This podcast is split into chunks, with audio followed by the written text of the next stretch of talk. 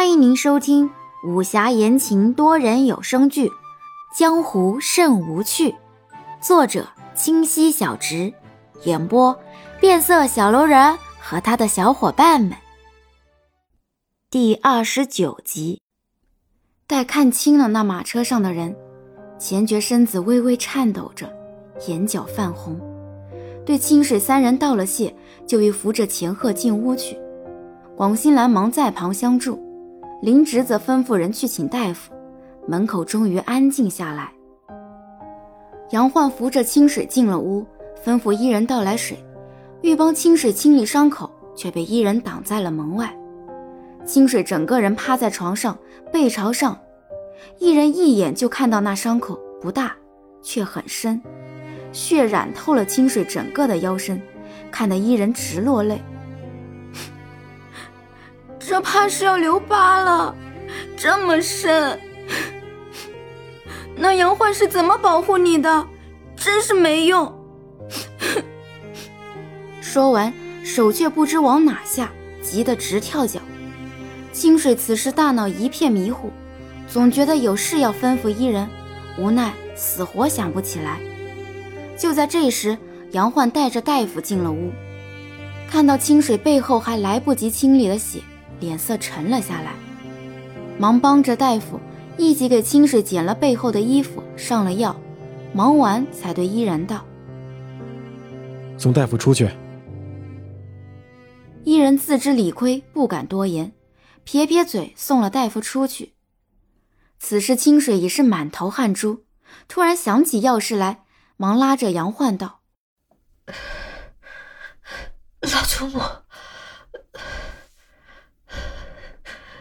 伊人的老祖母，恐怕恐怕要凶多吉少了。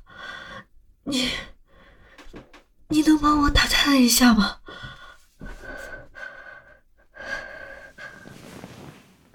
杨焕拉过被子给清水盖上，握着他的手道：“我已让林直派人去了，明日应该有消息。你姑且放心睡一觉，有了结果，我第一个来通知你。”清水终是点点头，沉沉睡了去。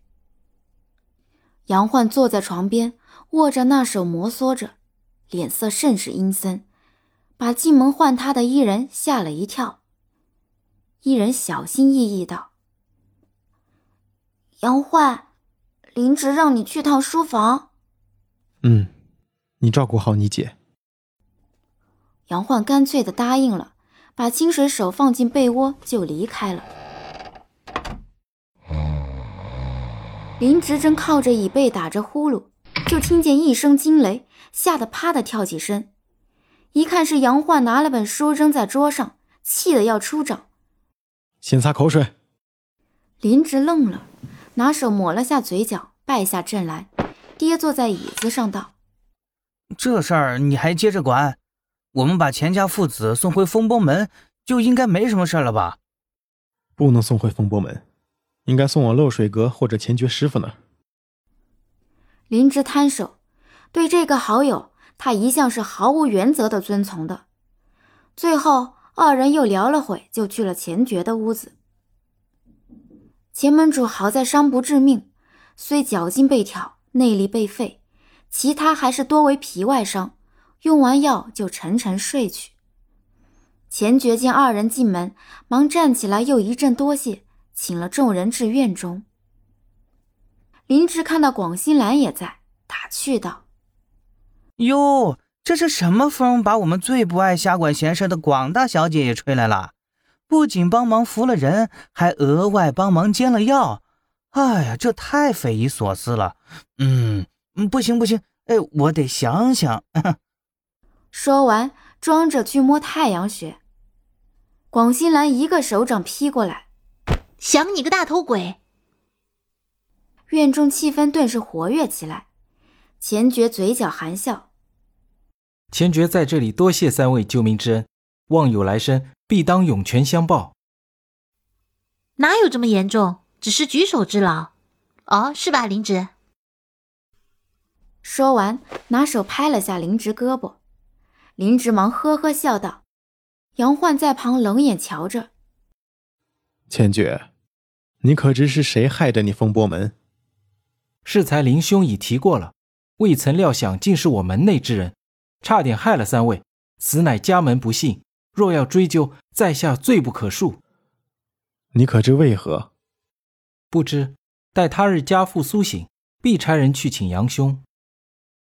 那先告辞。杨焕也不多说，挥挥衣袖，转身就走。林植在后头跟着走了。广兴兰眼珠一转，对钱觉道：“这杨焕好似不喜欢你，但是也不似憎恶你。莫非你是他情敌，抢了他的心上人？”我未曾抢过杨兄心上人。也无力去抢，杨兄不喜我，多半是因为歹人是我那亲近的家仆，清水受了伤，杨兄想必很是生气。嗯，有道理，那你好生歇息，我去看看那来清水。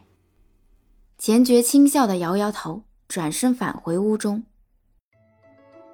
本集已播讲完毕，喜欢请右上角点击订阅关注哦。